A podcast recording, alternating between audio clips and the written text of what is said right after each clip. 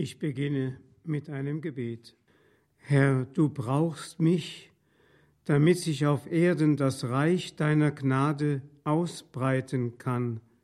Du brauchst mich, damit du zu meinen Mitmenschen sprechen und ihnen die frohe Botschaft bringen kannst, die du den ersten Jüngern mitgeteilt hast.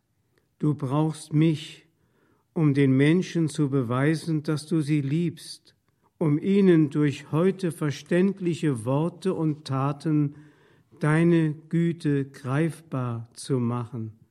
Du brauchst mich, um die verlorenen Menschen zu suchen und zu retten, um dem entgegenzugehen, der fortgehen und den Glauben aufgeben will, um dem zu begegnen, der dich nicht kennt, dich aber lieben möchte Du brauchst mich, um unter den Menschen zu sein, um die wahre Freude zu offenbaren. So hast du es gewollt, Herr. Ich danke dir, Jesus, dass du mich brauchen willst. Amen. Im Namen des Vaters und des Sohnes und des Heiligen Geistes. Amen. Liebe Schwestern, liebe Brüder, liebe Radio Horeb Familie, die Exerzitien neigen sich dem Ende zu. Aber ein Ende ist nicht abzusehen, so wie auch das irdische Leben Jesu ein Ende hatte, aber ein Ende ist immer noch nicht abzusehen. Denn er ist immer noch unter uns gegenwärtig, wenn auch in anderer Gestalt, in der Gestalt der Kirche, durch seinen Heiligen Geist. Das war das Besondere, dass Jesus kein einziges Wort schriftlich hinterlassen hat. Wir hätten ja so gerne ein Buch mit Anweisungen, mit Glaubenswahrheiten, die direkt vom Himmel kämen, so ähnlich wie den Koran, der ja im Himmel in arabischer Sprache hinterlegt, dem Mohammed diktiert worden ist, da weiß man genau, das ist vom Himmel die Botschaft, an die haben wir uns zu halten. Die gibt es aber nicht bei Jesus. Ganz abgesehen davon, dass das Buch der Heiligen Schrift, das wir haben, tausend Jahre gebraucht hat, bis es vollendet war. Vom alten Buch Genesis bis hin zur Offenbarung des Johannes hat es tausend Jahre gebraucht. Da merkt man, die christliche Religion hat einen ganz anderen Ursprung, ist keine Buchreligion. Jesus hat kein Buch hinterlassen.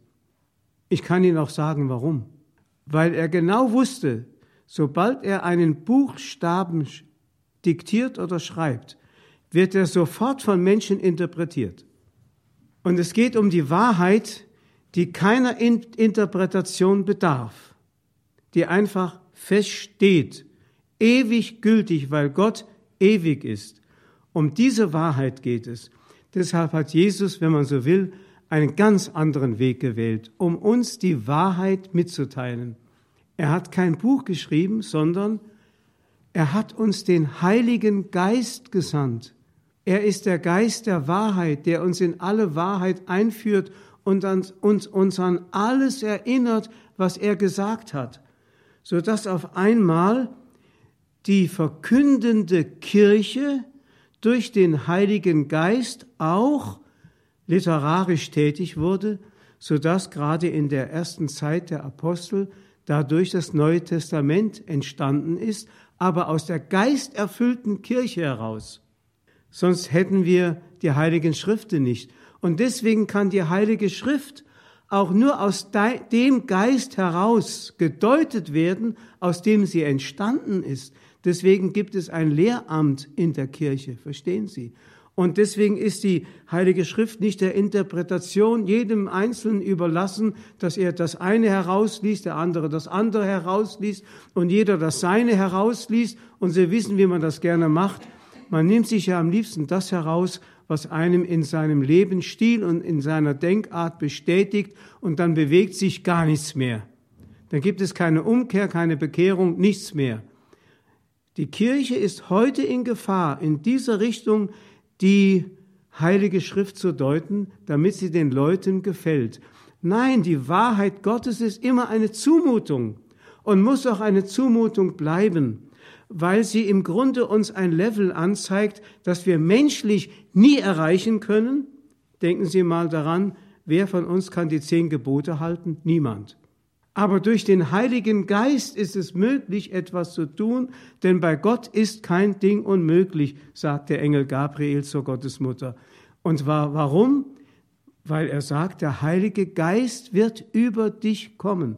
Es ist interessant, dass der Evangelist Lukas in beiden Schriften, die er hinterlassen hat, in seinem Evangelium und in der Apostelgeschichte, beide Male von der Herabkunft des Heiligen Geistes spricht und damit seine beiden Schriften beginnt. Das erste Mal in Nazareth, wo er Maria etwas zumutet, was menschlich nicht erfüllbar ist. Du sollst empfangen und ein Kind gebären. Maria sieht gar keine Möglichkeit, weil sie sagt, ich habe ja keine Gemeinschaft mit einem Mann. Ihre Frage, wie soll das geschehen, ist nicht im Sinne des Zweifels gestellt, sondern im Sinne des Gehorsams. Was soll ich denn tun? Wie soll das sein? Ich möchte mich ja gerne zur Verfügung stellen, aber wie denn? Und da kommt die Antwort. Der Heilige Geist wird über dich kommen. Dasselbe in der Apostelgeschichte. Da fängt es an mit der Aporie, also mit der Ausweglosigkeit. Geht hin in alle Welt, verkündet das Evangelium allen Völkern. Ja, wie denn? Guckt euch doch die Leute an, die Jesus ausgesucht hat, die Mannschaft. Wir haben es ja schon betrachtet. Die Antwort heißt, der Heilige Geist bleibt zusammen, wartet. Vor diesem Hintergrund müssen wir die Heilige Schrift lesen und auch die Stelle, die ich jetzt einmal aus dem Johannesevangelium aus dem 20. Kapitel vorlese. Da heißt es am Abend des ersten Tages, es war nach der Auferstehung Jesu, als die Jünger vor, aus Furcht vor den Juden die Türen verschlossen hatten, kam Jesus, trat in ihre Mitte und sagte zu ihnen, Friede sei mit euch. Nach diesen Worten zeigte er ihnen seine Hände und seine Seite. Da freuten sich die Jünger, dass sie den Herrn sahen. Jesus sagte noch einmal zu ihnen, Friede sei mit euch. Wie mich der Vater gesandt hat, so sende ich euch. Nachdem er das gesagt hatte, hauchte er sie an und sprach zu ihnen, Empfanget den Heiligen Geist, wem ihr die Sünden vergebt, dem sind sie vergeben, wem ihr die Vergebung verweigert, dem ist sie verweigert. Diese Begebenheit war die erste Erscheinung Jesu nach seiner Auferstehung bei den Jüngern. Zuvor war er Maria Magdalena begegnet, aber es war die erste Erscheinung bei seinen Jüngern, die völlig ratlos waren. Nach dem Tod Jesu und seinem Begräbnis waren sie, man kann sagen, völlig demoralisiert. Sie wussten nicht mehr, wie soll das weitergehen. Soll es eine Sache Jesu werden? Wie man heute so sagt, die Sache Jesu braucht Begeisterte. Soll es eine Sache Jesu geben, die also wir weitertragen sollen, seine Lehre, seine Ideen, seine wunderbaren Taten, die er getan hat, weiter den Menschen erzählen? Soll also irgendwie seine Botschaft von uns in die Welt getragen werden? Geht es um eine Sache Jesu oder geht es um seine Person? Es geht um seine Person. Wir haben das schon betrachtet. Durch den Heiligen Geist, durch das Pfingstereignis ist etwas passiert, was die Jünger sich vorher absolut nicht vorstellen konnten. Nämlich, dass auf einmal die Jünger sagen konnten, Jesus in mir. Wie oft finden Sie das in den Paulusbriefen?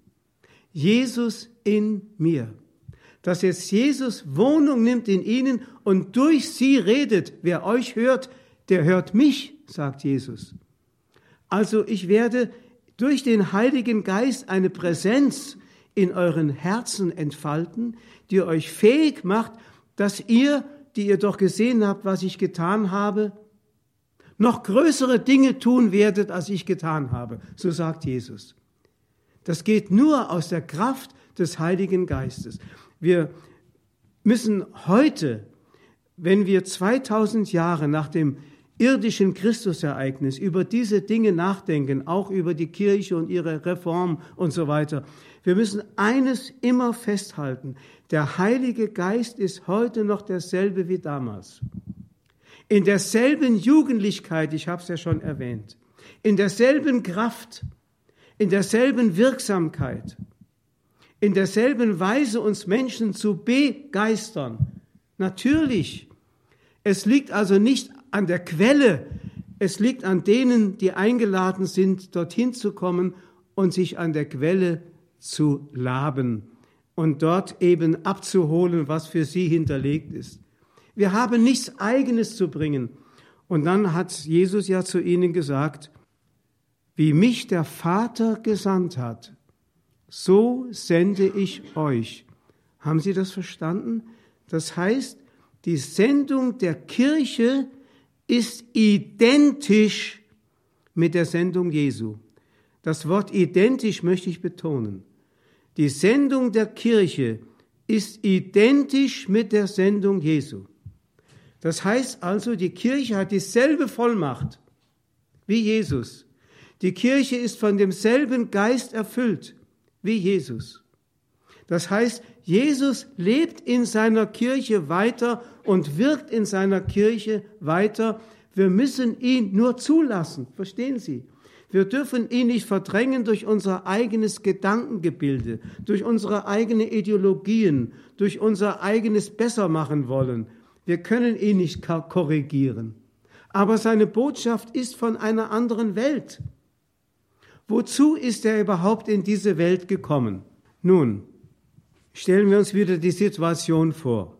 Die Jünger haben sich verschüchtert, zusammengedrängt und, und hinter verschlossenen Türen versammelt weil sie nicht mehr weiter wussten.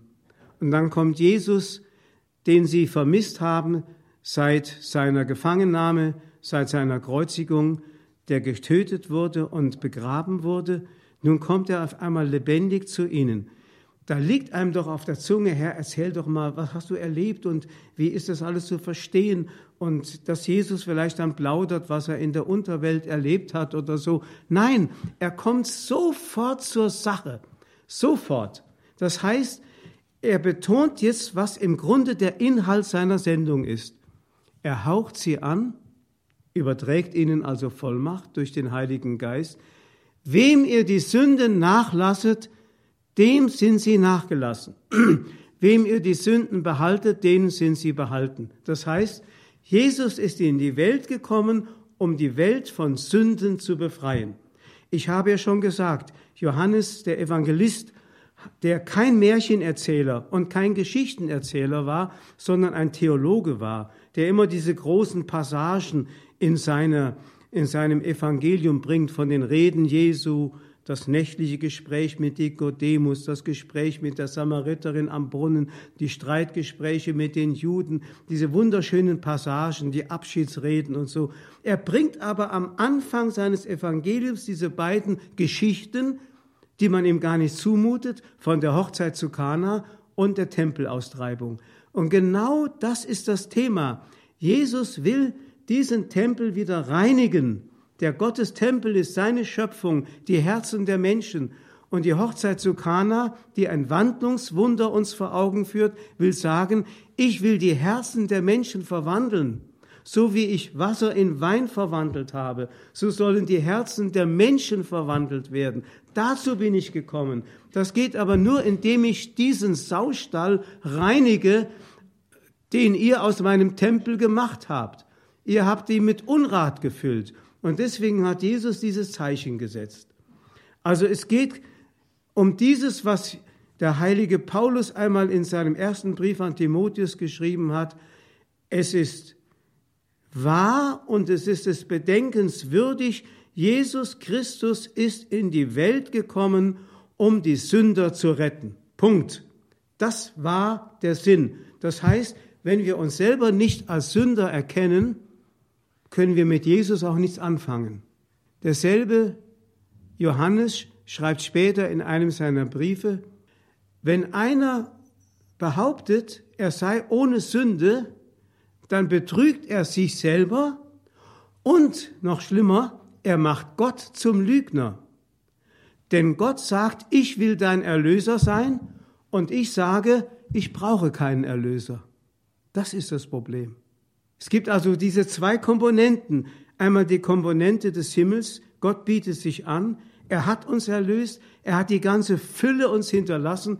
Denken Sie wieder an das wunderbare Wort von Thomas von Aquin, nur ein kleines Tröpfchen sühnet alle Schuld. Jesus hätte nur einen Tropfen Blut vergießen brauchen und die ganze Welt wäre erlöst worden. Aber er hat überfließend seine Gnade ausgegossen über diese Welt. Also diese Quelle versiegt nicht, da brauchen wir keine Angst zu haben. Die Frage ist nur, ob wir uns überhaupt noch als empfangsbedürftig ansehen.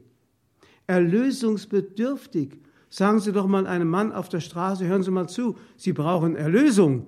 Der guckt Sie an sagt, bist du Meschucke? Das ist das Problem, dass wir heute kein Sündenbewusstsein mehr haben. Wissen Sie, welcher große Heilige am besten dieses Mandat Jesu verstanden hat? Der heilige Pfarrer von Ars.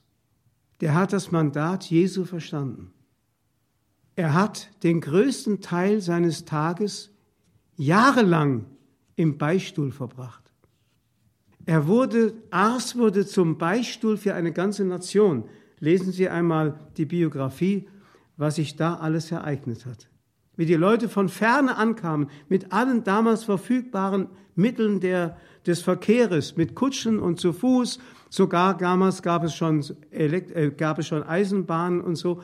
Die Leute kamen von allen Seiten, um ihre Sünden dort loszuwerden. Also man kann sagen, der heilige Pfarrer von Ars war ein lebendiger Wallfahrtsort in Person wie Johannes der Täufer am Jordan, dem sie ihre Sünden bekannt haben weil sie einfach diese Erlösungsbedürftigkeit auf einmal von ihm ins Herz hineingesprochen bekamen. Sie wussten es ja selber nicht, aber einige blieben ganz schön verhärtet, die er auch ganz hart angegriffen hat. Der heilige Pfarrer von Ars hat sein ganzes priesterliches Dasein in diese zwei Sakramente zusammengefasst. Beichte und Eucharistie. Der heilige Papst Johannes Paul II hat einmal in einem Brief an die Priester zum Gründonnerstag, er hat ja an jedem Gründonnerstag an alle Priester der Welt einen Brief geschrieben. Das wissen Sie vielleicht gar nicht mehr. Und da hat er immer einen wunderbaren Gedanken aus der Eucharistie heraus entwickelt, aus der Abendmahlserzählung. Und in einem seiner Briefe spricht er von der Logik der Communio. Was bedeutet das? Er geht aus von dem Gleichnis vom verlorenen Sohn, der zurückkehrt zu seinem Vater. Er sagt, zunächst muss sich der Sohn mit seinem Vater versöhnen, dann wird das Mastkalb geschlachtet. Also erst Beichte, dann Eucharistie. Das ist die Logik der Communio, sagt er. Wir können erst Communio, Gemeinschaft haben, wenn wir Versöhnte sind, wenn wir uns mit dem Vater versöhnt haben. Und das ist also hier der Auftrag Jesu, dass er zurückkommt aus dem Reich des Todes und dann den Jüngern zum ersten Mal erscheint und sofort zur Sache kommt. Er haucht sie an, empfangt den Heiligen Geist, denn er gibt euch die Vollmacht. Ihr könnt in dieser Vollmacht Sünden vergeben. Denken Sie einmal wieder zurück. Lukas Kapitel 5. Jesus ist in Kapharnaum und ist in einem Haus, das belagert ist von Menschen, die ihm alle zuhören wollen. Und da kommen vier Männer an und bringen einen Gelähmten auf der Bahre daher und decken das Dach ab, weil sie nicht durch die Menge durchkommen können und lassen den Gelähmten an Seilen herunter zu Jesus hin. Das ist ein wunderschönes Bild eigentlich. Man denkt an einen Sarg, der runtergelassen wird, damit der Tote nicht begraben wird, wieder, sondern zum Leben wiederkommt. Vor Jesus hin. Und dann geschieht etwas, was keiner vermutet hat. Alle haben gedacht, na, da bin ich gespannt, ob der mit dem mit dem Gelähmten fertig wird und ob der die Kraft hat, eine solche Behinderung, die der vielleicht von Geburt an mit sich getragen hat und kein Arzt ihm nehmen konnte, ob er damit fertig wird, diese Behinderung zu beseitigen und den Mann zu heilen. Aber Jesus reagiert völlig anders. Er sagt zu dem Mann, deine Sünden sind dir vergeben. Jetzt überlegen Sie einmal, warum hat Jesus das gesagt? Das hat er doch nicht zu jedem Kranken gesagt. Wie viele hat er geheilt, zu denen er das nicht gesagt hat? Das heißt, wir müssen also zwischen den Zeilen lesen. Und das ist relativ einfach, möchte ich sagen. Jesus schaut diesen Mann an, der da hilfsbedürftig vor ihm liegt. Und dieser Mann schaut in die Augen Jesu. Und da sieht er etwas, was er in seinem ganzen Leben noch nie gesehen hat. Eine solche Liebe, eine solche Barmherzigkeit, eine solche Reinheit, eine solche Schönheit, etwas so Kostbares, das hat er noch nie so erlebt, so dass er auf einmal seinen wahren Zustand erkennt. So möchte ich auch sein. Und dann erkennt er seine ganze Unwürdigkeit vor Gott. So wie Petrus einmal sagte, Herr, geh weg von mir, ich bin ein sündiger Mensch. Und Jesus sieht, wie die Herzenstüre dieses Mannes sich öffnet. Und da tritt er ein. Das ist also sozusagen etwas Dialogisches zwischen ihm und dem Gelähmten, das keiner von den Umstehenden wahrnimmt. Etwas Unglaubliches. Und ich bin sicher, als Jesus ihm das gesagt hat, war der Mann so innerlich geheilt, dass er sagte, das andere ist gar nicht mehr wichtig. Jesus hat ja einmal gesagt, suche zuerst das Reich Gottes, alles andere wird euch dazugegeben werden. Und deswegen gibt er ihm auch noch den Rest dazu, dass er aufspringen kann und wieder zu Fuß nach Hause gehen kann. Das war eine Premiere.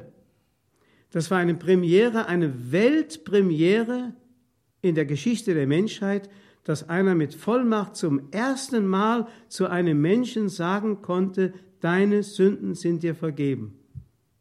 Die Umstehenden, die zu der Klasse der Pharisäer zum Teil gehörten und Sadduzäer, die fingen an, sie aus sich da zu tuscheln und auszutauschen und sagten, er lästert Gott, denn nur Gott kann Sünden vergeben.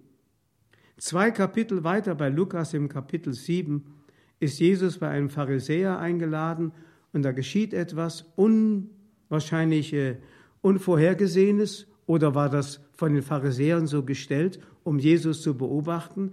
Eine stadtbekannte Dirne betritt auf einmal den Raum wirft sich Jesus zu Füßen und macht ein Theater.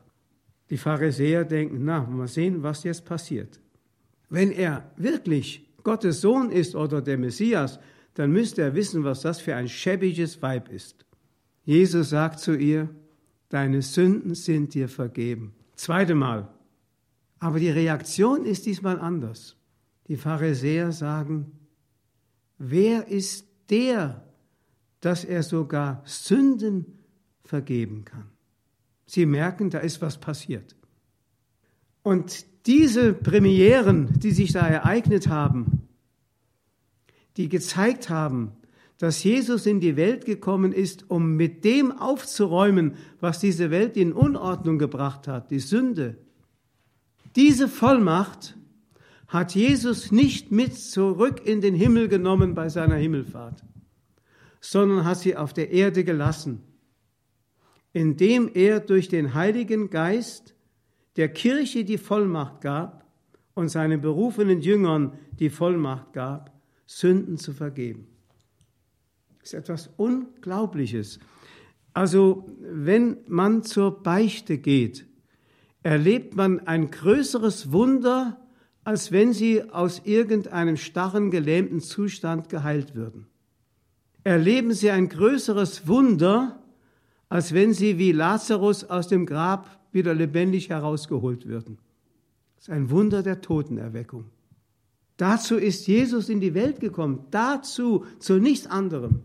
Wer also Jesus für andere Zwecke gebrauchen will, missbrauchen will, der hat einfach die Sendung Jesu nicht verstanden. Und Jesus sagt nun zu den Jüngern, wie mich der Vater gesandt hat, so sende ich euch.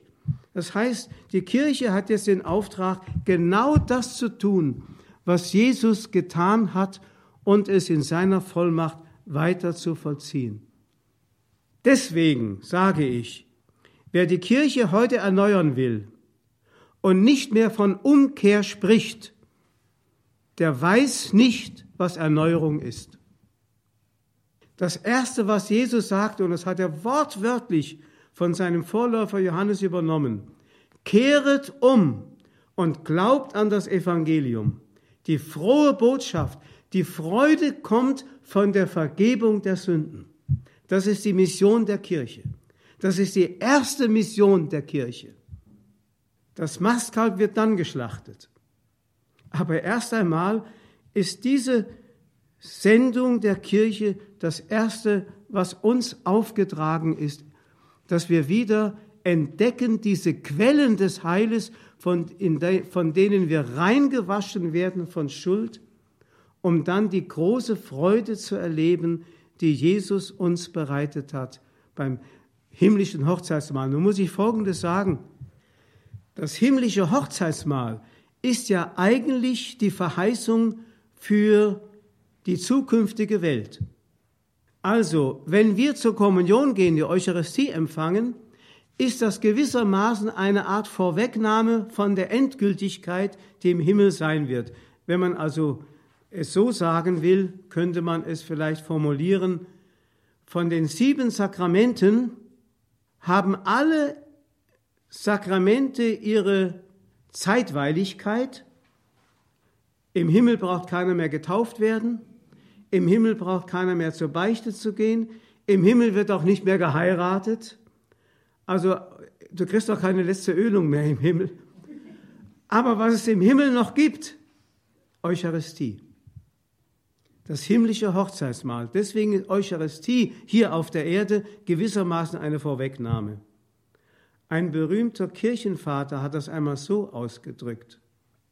Er hat gesagt, die Beichte ist das Sakrament für den irdischen Menschen. Die Eucharistie ist das Sakrament für den himmlischen Menschen. Deswegen bist du hier auf der Erde zunächst einmal dazu eingeladen, deine Sünden zu bekennen und Vergebung zu empfangen. Das andere ist eigentlich dem Jenseits vorbehalten. Deswegen ist die Beichte wichtiger als die Eucharistie. Man höre und staune. Das ist etwas, was uns so fremd geworden ist.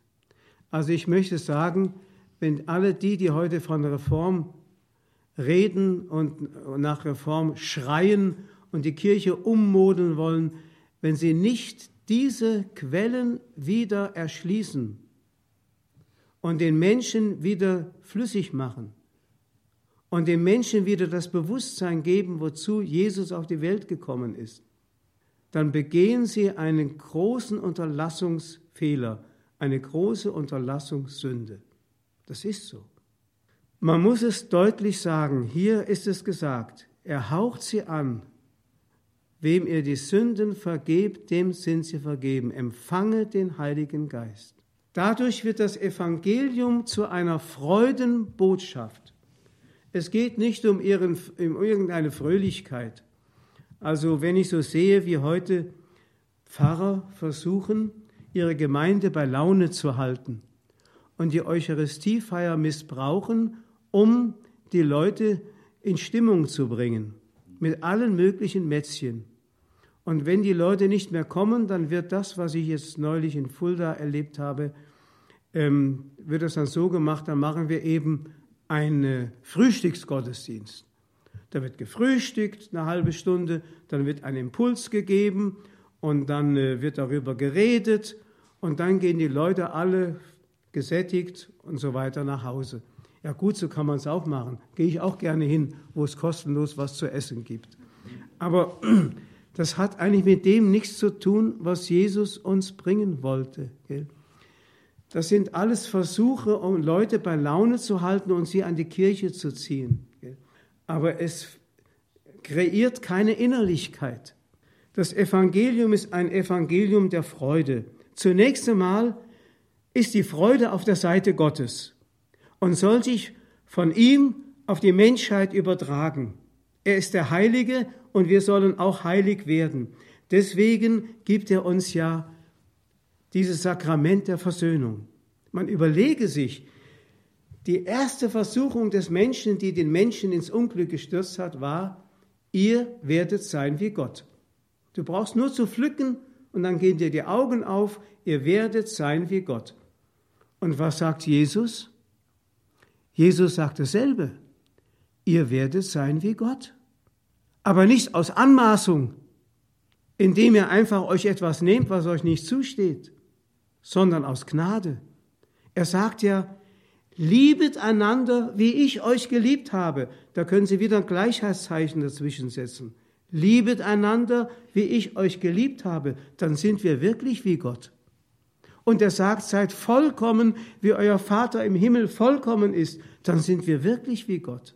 Aber das geht nur, indem wir empfänglich werden für die Gnade, die er uns geben will. Also noch einmal, die Freude ist zuerst bei Gott. Und diese Freude soll auch bei den Menschen sein. Deswegen lesen wir zum Beispiel bei Zephania, dem Propheten, der Herr dein Gott ist in deiner Mitte, ein Held, der Rettung bringt.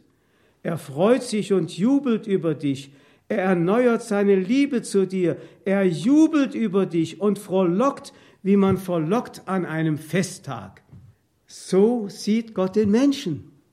Und diese Freude hat Jesus in die Welt gebracht. Deswegen war die Sünderin ja so völlig überrumpelt vor Freude, dass sie es nicht mehr fassen konnte, die Samariterin am Brunnen. Jesus schaut sie an, und da geht es ähnlich wie bei dem Gelähmten. Sie sieht in seinen Augen was völlig anderes als das, was sie bisher in den Augen, der, den lüsternen Augen der Männer gesehen hat, die sie missbraucht haben. Etwas völlig anderes. Etwas reines, klares, liebevolles, barmherziges, so dass sie auf einmal erkennt, von Gott erkannt zu werden, stellt mich nicht bloß und erniedrigt mich, sondern heilt mich und stellt mich wieder auf die Beine und gibt mir die ursprüngliche Würde zurück. Wenn Sie mir sagen würden, die da vor mir sitzen, Pfarrer Abel, Sie sind ein Schuft, Sie haben das gemacht und das und das gemacht, da würde ich mich schämen vor Ihnen und würde vielleicht am liebsten ins Mauseloch kriechen. Wenn Jesus aber es zu mir sagt, dann klingt das ganz anders. Denn die Frau springt auf vom Brunnen, rennt in das Dorf, kommt man alle zusammen, da ist einer, der hat mir alles gesagt, was ich getan habe. Das war für sie beglückend und nicht beschämend. Wie kommt sowas zustande? Gott freut sich über dich. Das heißt, Jesus sieht in dieser Frau eine Schönheit, die sie bei sich selber nicht mehr sehen kann. Er freut sich über den Menschen, selbst über den Sünder und teilt ihm in der Vergebung der Schuld seine Freude mit. Sodass auf einmal die Botschaft der Freude tatsächlich in dem Empfänger auch wieder Freude bewirkt dann ist die Freude vollkommen. Wenn Gott sich freut und der Mensch sich freut. Denken Sie daran, wie Jesus gesagt hat in dem berühmten äh, Kapitel 15 bei Lukas, wo es um dreimal um die verlorenen und wiedergefundenen Sachen geht. Das verlorene Schaf, die verlorene Drachme und dann schließlich der verlorene Sohn. Da heißt es, wenn ein Sünder umkehrt, ist im Himmel größere Freude als bei 99 Gerechten, die der Umkehr nicht bedürfen. Und was hat der verlorene Sohn zu erzählen, der nach Hause kommt? Er kann stundenlang reden und kann den Leuten freudig erzählen, was der Vater für ein Vater ist. Der Daheimgebliebene hat gar nichts zu erzählen. Wissen Sie, warum Jesus den Daheimgebliebenen überhaupt ins Gleichnis eingefügt hat? Es heißt ja am Anfang des 15. Kapitels, dass, dass die Pharisäer murrten darüber, dass er mit Sündern und Zöllnern sich abgegeben hat. Sie, die Selbstgerechten. Deswegen hat Jesus in das Gleichnis einen eingefügt, der sich für gerecht hielt. Denn, wie der heilige Paulus sagt, im Römerbrief. Gesündigt haben alle. Einer hat gesündigt, alle haben gesündigt. Also sind wir alle verlorene Söhne und in der ganzen Heilsgeschichte gibt es keinen daheimgebliebenen. Keinen. Wir alle sind erlösungsbedürftig. Es gibt nur eine einzige Person, die aber auch durch Vorerlösung in diesen Genuss gekommen ist, sündenrein zu bleiben. Die Mutter Gottes Maria. Aber wie gesagt, auch sie bedurfte, wie die Theologen sagen würden, der Vorerlösung, also auch der Gnade, die vom Kreuz her ihr zugeflossen ist, bevor sie im Mutterleib empfangen war. Das ist ein Geheimnis. Aber ansonsten, wie gesagt, gibt es keinen Daheimgebliebenen. Wir alle sind Verlorene. Deswegen schreibt auch Johannes Paul II. in seiner Enzyklika Dives in Misericordia über die Barmherzigkeit Gottes, die ganze Menschheit ist auf dem Heimkehrweg zum Vaterhaus. Wir sind alle eingeladen. Und da wird es spannend werden. Da gibt es wirklich das himmlische Hochzeitsmahl. Ich kann Ihnen zwar nicht sagen, was auf der Speisekarte steht. Vom Wein haben wir schon gehört. Es wird jedenfalls überfließend Wein zu trinken geben. Jesus hat sogar beim Abendmahl gesagt, er wird vom Gewächs des Weinstocks nicht eher trinken, als bis wieder im Himmelreich das Hochzeitsmahl gefeiert wird. Also wer heute hier auf der Erde schon Wein trinkt, übt sich ein für das himmlische Hochzeitsmahl kann ich empfehlen. Von Bier ist keine Rede und von anderen. Aber es ist so schön, einfach zu, zu wissen. Deswegen heißt es auch manchmal, der Wein erfreut des Menschenherz. Also irgendetwas Köstliches, Besonderes ist tatsächlich in dem Symbol, betone ich, des Weines enthalten. Darüber habe ich übrigens mal eine, eine Weinprobe gemacht über die Theologie des Weines in einem, bei einem Winzer im Frankenland. Das war eine sehr schöne Weinprobe über die Theologie des Weines. Das geht zurück bis ins Paradies. Eine wunderschöne Sache. Das heißt also, hier wird etwas deutlich von einem, Sie wissen, der Wein ist in zwei Naturen. In zwei Naturen, die aber eine Einheit bilden. Er ist aus dem Traubensaft und durch die Gärung, die man die Geburt des Weines nennte, nennen, äh, fügt sich Alkohol dazu, aber organisch sodass also die beiden Naturen zu einer Einheit werden, wie die beiden Naturen, Gottheit und Menschheit in Christus zu einer Person werden. Deswegen hat Jesus genau das als Zeichen auch beim Abendmahl genommen. Es ist wunderbar, wenn man das bedenkt. Es geht aber immer um die Freude. Wir sollen zur Freude kommen. Die Botschaft ist, wenn uns zum Beispiel Sünden vorgehalten werden, eine Diagnose gestellt wird. Johannes der Täufer war nicht einfach der Diagnostiker, der den Leuten die Sachen um die Ohren gehauen hat, sondern er hat gesagt, ich sehe eure Krankheiten und ich nenne sie auch beim Namen. Wisst ihr warum? Weil ich euch den nennen kann, der von diesen Krankheiten befreien kann. Deswegen taufe ich nur mit Wasser. Nach mir kommt der, der mit Heiligem Geist und Feuer taufen kann. Das heißt, der die Vollmacht hat, Sünden zu vergeben. Und deswegen weist er auf Jesus hin, das Lamm Gottes, das die Sünden der Welt hinwegnimmt. Das ist Freudenbotschaft, verstehen Sie? Es geht nicht darum, den Menschen ein schlechtes Gewissen zu machen. Wir müssen keine Höllenpredigten halten von der Kanzel herunter. Aber wir dürfen die Sünde beim Namen nennen. Die Leute müssen nur richtig hinhören. Wir möchten sie nicht verurteilen. Wir möchten ihnen nicht irgendwie den Glauben mies machen. Absolut nicht. Sondern wir wollen wirklich den Menschen sagen, hört mal zu, da ist wirklich derjenige da, der Freudenmeister, der allein euch aus der Traurigkeit dieser Welt, und da könnt ihr machen, was ihr wollt, und könnt noch so euch ins Vergnügen stürzen und versuchen, ein Surrogat für die wahre Freude zu finden. Ihr werdet sie nicht finden. Aber ich kann euch den nennen, der euch die wahre Freude geben kann. Durch die Vergebung eurer Schuld. Es lohnt sich einmal darüber nachzudenken. Das ist jetzt mal ein Vortrag gewesen, den ich mal aus dem Herzen herausgehalten habe, weil äh, mich das immer wieder so bewegt, was die Botschaft Jesu ist im Vergleich zu dem, was man daraus heute gemacht hat. Die Kirche lebt und der Heilige Geist ist immer noch unverbraucht. Er ist sozusagen die überfließende Freude, die sich uns mitteilen will. Es geht uns ähnlich wie den beiden Emmaus-Jüngern. Wir sind ihm begegnet und können es nicht für uns behalten. Wir müssen den ganzen Weg zurück und müssen erst einmal den anderen verkünden, Jesus lebt und seine Vollmacht ist noch mitten unter uns und das Reich Gottes baut sich auf in dieser Welt und wir brauchen keine Angst zu haben. Die Pforten der Hölle werden die Kirche nicht überwinden. Amen. Ehre sei dem Vater und dem Sohn und dem Heiligen Geist, wie im Anfang, so auch jetzt und alle Zeit und in Ewigkeit. Amen.